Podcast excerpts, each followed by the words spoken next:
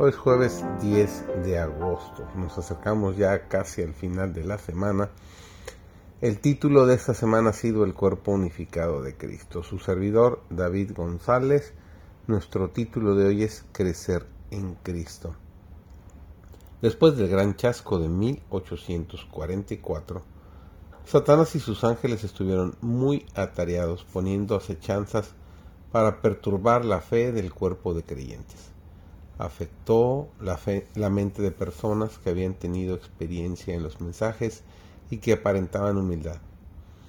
Algunos señalaban como futuro el cumplimiento de los mensajes del primer ángel y del segundo, mientras que otros lo asignaban a un tiempo lejano en el pasado y declaraban que ya habían sido cumplidos.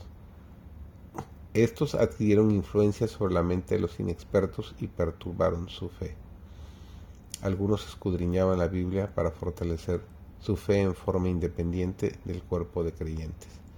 Satanás se regocijaba de todo esto, porque sabía que aquellos que se separasen del ancla podría afectarlos mediante diferentes errores y conseguir que diversos vientos de doctrina los llevasen de un lugar a otro, y en todo el cuerpo había división y confusión.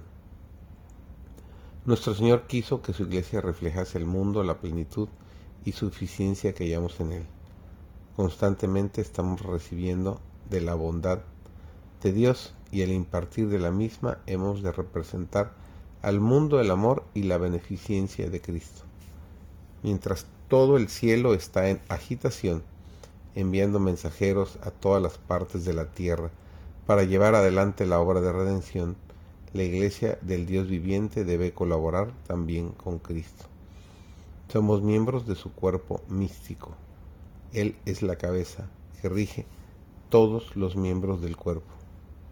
Jesús mismo, en su misericordia infinita, está obrando en los corazones humanos, efectuando transformaciones espirituales tan asombrosas que los ángeles las miran con asombro y gozo. El mismo amor abnegado que caracteriza al Maestro se ve en el carácter y la vida de sus discípulos. Muchos conocen tampoco el contenido de sus Biblias que no están firmes en la fe. Quitan los hitos antiguos y como resultado son llevados de un lugar a otro por vientos de doctrina y errores.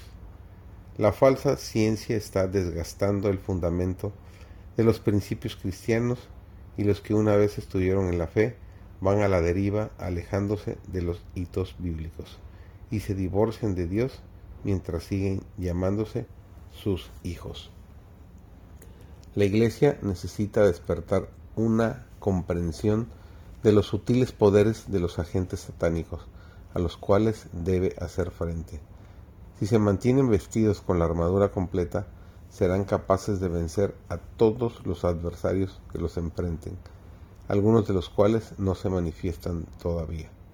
La apostasía aumentará, algunos apostarán, apostarán de la fe, escuchando a espíritus de error y a doctrinas de demonios. Hombres y mujeres se han confederado para oponerse al Señor Dios del cielo, y la iglesia está despierta solamente medias para hacer frente a la situación. Se necesita mucho más oración, mucho más esfuerzo ferviente entre los profesos creyentes. Qué hermosa llamada de atención.